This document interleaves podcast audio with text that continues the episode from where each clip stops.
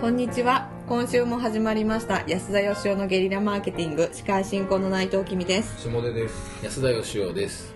今週はこんな質問をいただきました、えー26歳、えー女性で自営業の方です。質問です。うっかり独立してしまいました。独立した時何を思い何を、え ー独立した時何を思いどんな準備をしましたか？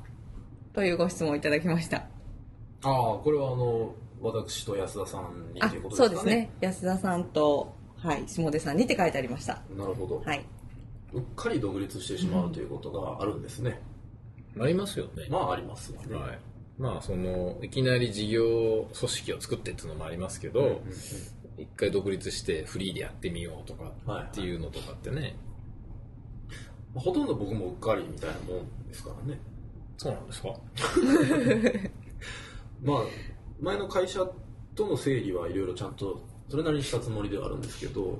でもなんかあの会社にいる時からいつか必ず自分で会社を立ち上げますとか言ってたじゃないですかいつも。言ってましたね、でもそのどのタイミングで何を準備しましたかと言われたら別に何も準備はしてなくて、うん。すごいなんとなくその時が来たみたいな。流れに乗ったっていうのが割と半分以上の事実だと思うんですけど、うん。そうですね。うん。まあなんかいろいろあると思うんですけど、うん。まずこうやりたいことがあって、はいはい。事業を決めて準備して独立するっていう、うん。まあ、オーソドックスな形ですけど、はい。僕も全くなかったんですよね。25歳でした25歳の時ね、うん。あの何をやるかってことはどうでもよかったんですよね、はいうん。とりあえず会社を作ってお金持ちになるぞうんうん。ということだけを決めてたんですよ。だからまずやったのはですねオフィスをですねいきなり借りましてですね。すごいですね。ええ。まあって言っても、まあ、マンションの一室だったんで、は6万7千円ぐらいだったと思うんですよ、よく覚えてらっしゃいますねさすがに、ええ。家賃がね、はいはい最初なんか自分のマンションでやってたんですけどはい。さすがにこれじゃやっぱりこれやる気が出えへんなと思ってですね、はいはい。マンション借りて机を買って電話を引いて、はい。でさあ何しようかみたいな感じでしたから、うん。なるほど。まあ、そういう意味ではあの順番はどっちでもいいと思うんですよね、うん。うん。別にあの準備が完璧にできたから成功するっていうわけじゃないしそうですね、ええ。だから問題はそのその後っていうかですね、うん。僕結構うっかり独立するのは非常にいいことだと思いますけどね。うんというのは何でですか？なんかそのよくよく考えたらあんまり独立とかってできないんで、確かにね、あの気づいたらなんか一人でやってたみたいな、はうん。で意外と人間ってなんかあの自分が考えてないところに能力とかあったりするんですよ。い、うんうん。で僕も社長向いてないなと思ってましたけどいろいろやっていくうちに実は講演とかが楽しいってことに気づいたりとか、へえだからまああの自分でやりだすとなんかやらざるを得なくなったりするじゃないですか、はい。そうやっていろいろ一生懸命やってるうちにあ意外と私はこんなことができるんだとか向いてたんだっていうのが見つかってくると思いますけどね。なるほどなるほど確かにうっかり以外で独立してたらちょっとおかしいやつですもんね。冷静にリスクとか計算したら独立なんかしないはずなんですよ普通は、まあ、よっぽどだからあの本当ちゃんとしてる人はあのすごく考えて緻密な戦略を立てて独立するっていう人ももちろんいると思いますけど、まあ、今まであのあった数多くの経営者の、まあ、99.9%はあのうっかりか思い込みかっていう。どっちかですよね、でそういう人がまたあの成功してたりするんですよね、うん思い込み派は多いですよね、多いですね、はい大成功してる方はなんかそういうのは多い気がしますね。で後でね、なんかそのまたストーリーを適当に作ったりする。そうですね。なんか偉い人が自分を振り返って喋ってるトークはあんまり信用しない方がいいですよね、そうですね。はい、なんか大体美化されてたりするのでね。ね下出君はじゃああのこれだけは準備しとこうというのはなかったんですか？本当になくてでも後からあの友達の同期の独立したやつと喋ってたので振り返って思うとこれ難しいところで逆に今ちょっと僕経営者として一皮向けるための壁にもぶつかってるのは同じだなって最近思ってるんですけど、僕独立する時に思ってたのは何の計算も何のお目論みもなかったんですけど、僕コピーライターだったのでうんたとえ何がどうなって失敗しても、うん。まあ、鉛筆一本ありゃやり直せるなっていう、うんそういう自分の思い込みとスキルだけは身につけていたつもりなので、うん。そういう意味ではまあ全然怖くはなかったんですよね、うん。はい。でも逆にまあそれ以外の事業も考えていきつつあるところなんですけど、うん。なんかそっちに固執しちゃってる自分みたいなのもあって、なんかねそういうこれだったら俺が食っていけるみたいなスキルがあるのも果たしていいのかどうかっていうのはね、うん。最後の悩みなんですけど、うん。僕はね良くないと思います。ねうん。やっぱねあの食えないから考えるんですよ。そうですね。食えないからなんかせねばと思うし、でつ今までの自分がやんなかったこととかをやり出すんですよ、うん。で下手君食えちゃうじゃないですか。い、はだから良くないと思うんですよ本当におっしゃる通 まあでもいきなりなかなか本当は食えないんですけど、り、うん。うん。まあ下手君優秀なんでですね食えてしまったと。鉛筆一本あれば食えるなんていうねそんな偉そうなことなかなか言えるもんじゃないんですけども。世の中をこう舐め切ってますね。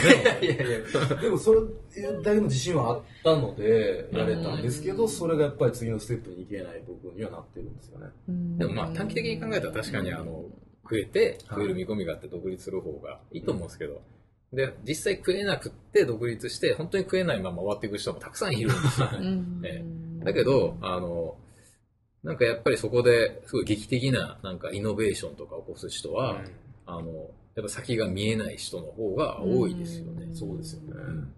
僕も実際そうでしたしね、はいはいうん。まあだからなんかあの何やるか決まってないとか、うん。明確に稼ぐ根拠がないとかまだ技術もないとかっていうのは、うん。まあ言ったら何でもできるっていうことじゃないですか。それだけだと全部が可能性ってことですもんね、うん。だからそうすごいことなんですよね、うん。でもやっぱり人間ってこうあの可能性広げるために学校行ったりとか、はあの経験積んだりとかするんですけど、い。は結果的には可能性をこう狭める選択肢になってる人が多いですよね、いそうですね、うん。大学出たからやっぱラーメン屋はダメだとか、うん。医学部出たから医者にならなあかんとかですね、うん。まあ、前職で営業やってたからやっぱ俺は営業だろうとか、でやっぱりあのもう一回リセットしてゼロリセットして、まあ、考えれるかどうかっていうそこはすごく大きなターニングポイントだと思いますけどね。うん。それまでね努力して学歴医学部の話も出ましたけど積み上げてきたものが高ければ高いほどリセットするのは難しいんですけどね、でもまあたかがなんか何年間かの経験じゃないですか。そうですね、えだからなんか下出君も確かにこうあの書くだけでも食っていけるんだけどもしかしたら他のことにその時間を当てたら今頃収入はね10倍ぐらいになってたかもしれないわけで そうですね、えゼロか10倍か。っていう10倍かもしいね、そうですね、はい、なんかそのタイミングでうっかり独立してしまったっていうのはそこから先がね、うん。あらゆる可能性がそこにあるっていうことなんですごくいいんじゃないかなと僕も思いますね。下出さんの場合はじゃあうっかり稼いでしまったっていうこと うっかり食えちゃったっていうのが。うっかり食ってしまった。はい。ありますね。それはなんでちょっとだから羨ましいですよこのご質問者の方うは、ん。そうですね。は一回ちょっとうっかりやめてみたらどうですか？い、社員もいますからね。うん。まあでも同じことなんですけどね。なんかど今まで気づいてきただとか社員がいるだとかうん。あの学歴がどうだとか全て同じことだとは分かっているので、うん。僕もどっかでうっかり無謀なチャレンジをいつかすると思う。ううん。んそうですね。まあでもあのとりあえずやりたいことをね、うん。せっかくなんで、うん。今まで何やってきたかとか何が得意かとかって一回忘れてですね、うん。とりあえず楽しそうなことをやってみるっていうのがすごくいいと思いますけどね、そうですね、ええ。意外とそういうところからあのなんか人生のなんか職業みたいなものってね、はいはい見つかるもんなんで。うん。すみません今あの冷静に考えたら今日あの質問者さんに答えてるという僕の内容相談で 途中から気が張ってましたけど、えーまあ、でも多分あの、こういう実体験を伝えることでうん。いろいろ考えていただけることもあると思うんですね、うん。まあ、実際でもあの会社やってて社員が10人20人いる人でもあの実はまだあの迷ってる人とか、うん。何やっていいのか分かんない人とかこんなはずじゃなかったっていう人いっぱいいますから、うん。はい。一緒ですよみんな、そうですね、うん。ということでうん。はい、あのうっかりさんにエールを送る回でした。はい、はい、ということで今週はここまでとさせていただきます。今日も本当にありがとうございました。ありがとうございました。ありがとうございました。こで、えープレゼントのお知らせがあります、えー質問をしてくださった、えー方に、えー安田義雄の最新刊疑問論をプレゼントさせていただきます、えーどのような本でしょうか？えっとですねこれはですね、あの社長じゃなくなってからの1年半ぐらいの間に、はい。いろいろ考えたはい。